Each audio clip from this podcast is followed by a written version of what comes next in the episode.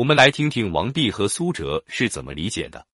我们接下来谈谈王弼在《道德经注》中对本章的解析。原文是这样说的：“神无形无方也，气合成也。无形以合，故谓之神气也。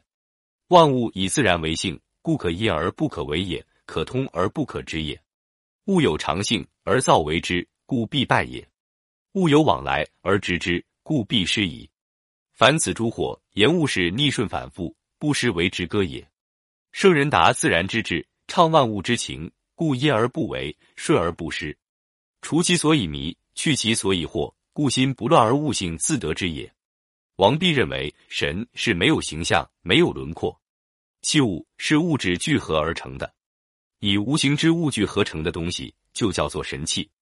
万物的本性都是符合自然规律的，所以可以遵循，但是不能改变、施加影响，可以通晓，但是不能作为工具任意使用。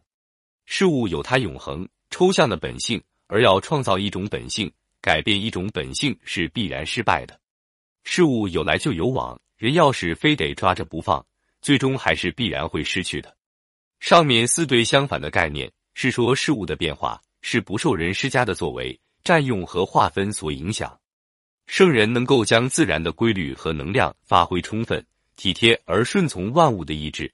所以，只是因循规律而不妄自作为，顺从潮流而不施加自己的影响，去除了引起迷惑的因素，所以心中宁静不混乱，事物的本性也能够得到充分的体现和发挥。接下来再说说苏辙在《老子解》中的解读：圣人之有天下，非取之也，万物归之，不得已而受之；其治天下，非为之也，因万物之自然而除其害耳。若欲取而为之，则不可得之矣。凡物皆不可为也。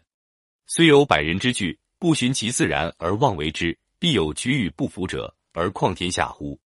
虽然小物寡众，犹有可以力取而制夺者。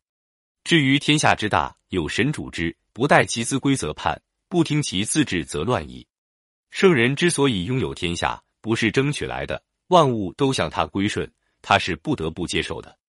圣人治理天下，不是靠施加作为，而是因循自然规律而除去影响规律发挥作用的因素。如果非要夺取天下，那肯定得不到天下。所有的事物都是不能任意改变的。一百个人聚集在一起，如果不遵循自然规律而妄加作为，肯定有不服从的人。何况天下这么多人呢？虽然这样，个别的事件和少数的人还是能够用强力压服，用智谋巧取的。天下这么大，有神来主宰。如果不让他物自然来归顺，那么迟早会反叛。如果不借助自然规律和事物自己的力量去治理，就会产生混乱。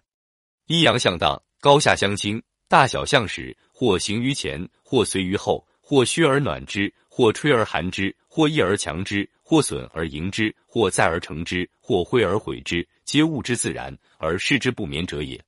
然视之于人，思解而悟得，乃欲据而为之，其祸不复则者。为圣人，则知其不可逆，顺以待之，去其甚，去其奢，去其泰，使不至于过而伤物，而天下无患矣。此不为之治也。尧汤之于水旱，虽不能免，而终不至于败者，有此故也。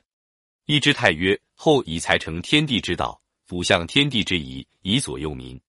三阳在内。三阴在外，物之太极矣。圣人惧其过而害生，故才成而辅相之，使不至于过。此所谓去甚、去奢、去泰也。